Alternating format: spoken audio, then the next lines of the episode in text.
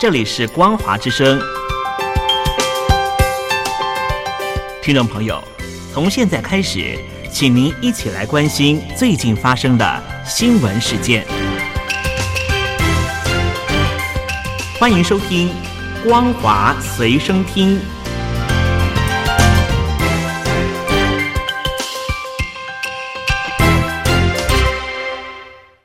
听众朋友好，欢迎收听本节的《光华随身听》，我是苏菲菲。首先带你来关心，中国外交部长秦刚消失在公众前已经超过三个礼拜，外界关切其下落。中国驻美大使谢峰今天被问到这个问题时，没有正面回应。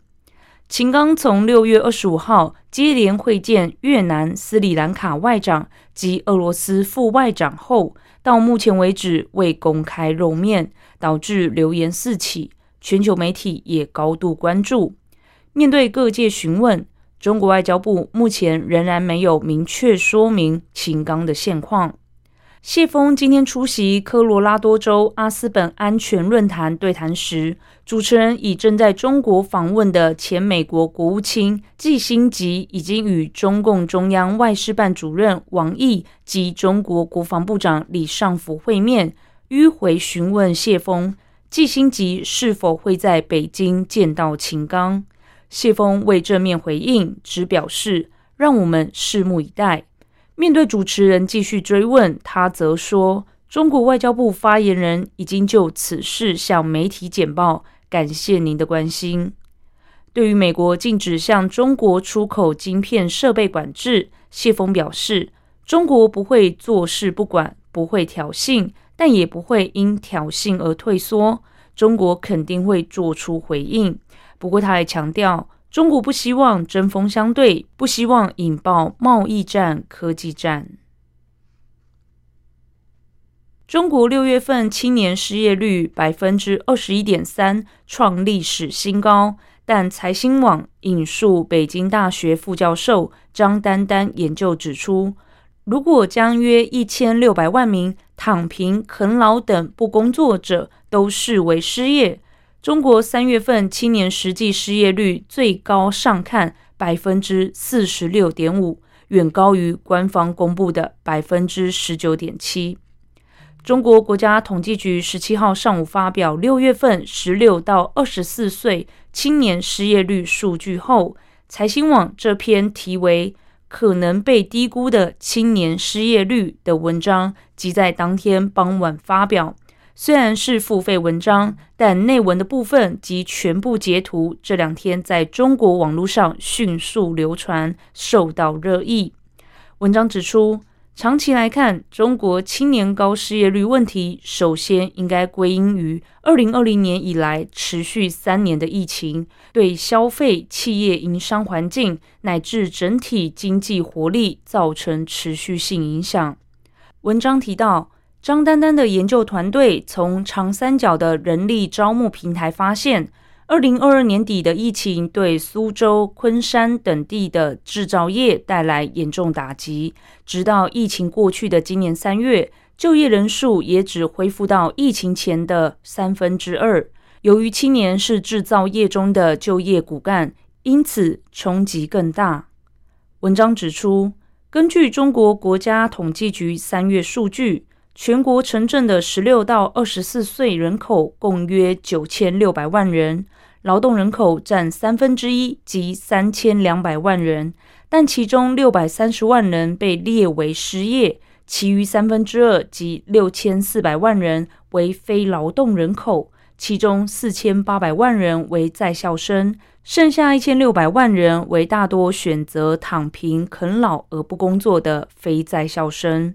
文章提到。如果将上述一千六百万名非劳动人口全数视为失业状态，那么中国失业的十六到二十四青年人最多可达两千两百三十万人，以非在校生人数总和四千八百万人为分母，那么今年三月中国青年失业率的最大值即达到百分之四十六点五。远高于当月官方公布的百分之十九点七。文章说，中国青年高失业率现象，既是长期需求不足等结构性矛盾导致，也是短期内大学毕业生供给大幅度上升的结果。按季节性波动趋势预测，今年七八月青年失业率将继续上升，因此合理疏导大学毕业生降低就业及薪酬预期，先就业再择业。同时加快经济复苏，可能是解决当下中国青年人失业的出路。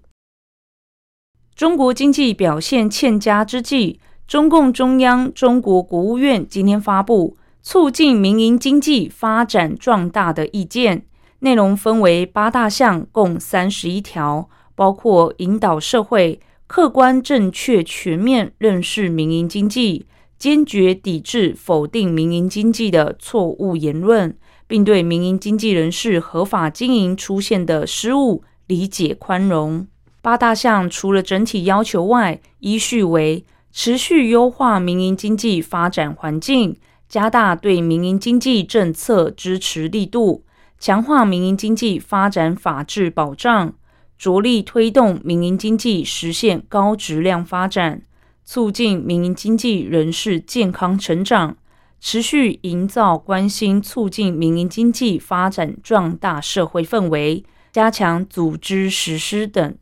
这项建议中最受注意的是第七项：持续营造关心促进民营经济发展壮大社会氛围。内容指出，要引导全社会客观、正确、全面认识民营经济和民营经济人士。把握好正确舆论导向，引导社会正确认识民营经济的重大贡献和重要作用，正确看待民营经济人士透过合法合规经营获得的财富。美国外交政策杂志日前报道，根据研究报告显示，在美中政治气氛紧张下。越来越多的美国华裔研究人员选择离开美国，转往中国或香港等地任职。不久前离开华盛顿智库的资深华裔学者李晨认为，麦卡锡主义正在美国卷土重来，并指这对华盛顿来说是个坏消息。专家警告，如果这种人才流失趋势持续下去，长期来说可能对美国的科研工作。造成重大打击。报道指出，几十年来，华裔科学家为推动美国科技发展做出了贡献。但随着美中政治关系恶化，美国政府针对中国及华裔研究人员的审查增加，导致他们越来越多人离开美国。这项报道提到，上述现象与时任美国总统川普推出的中国行动计划不无关系。但这位华裔研究人员给予中国的相关合作造成寒蝉效应。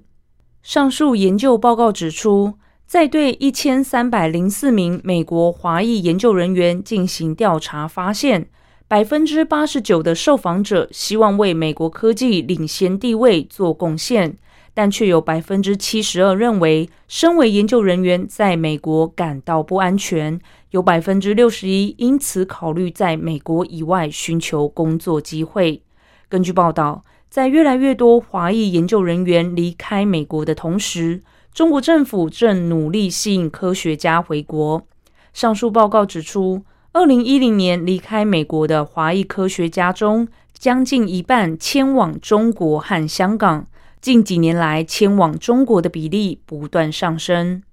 外交政策报道认为。随着美中关系跌到历史新低，双方的鹰派论调和沟通困难似乎成为新常态。虽然拜登政府结束了中国行动计划，但阴影仍然笼罩着美国的华裔科学家。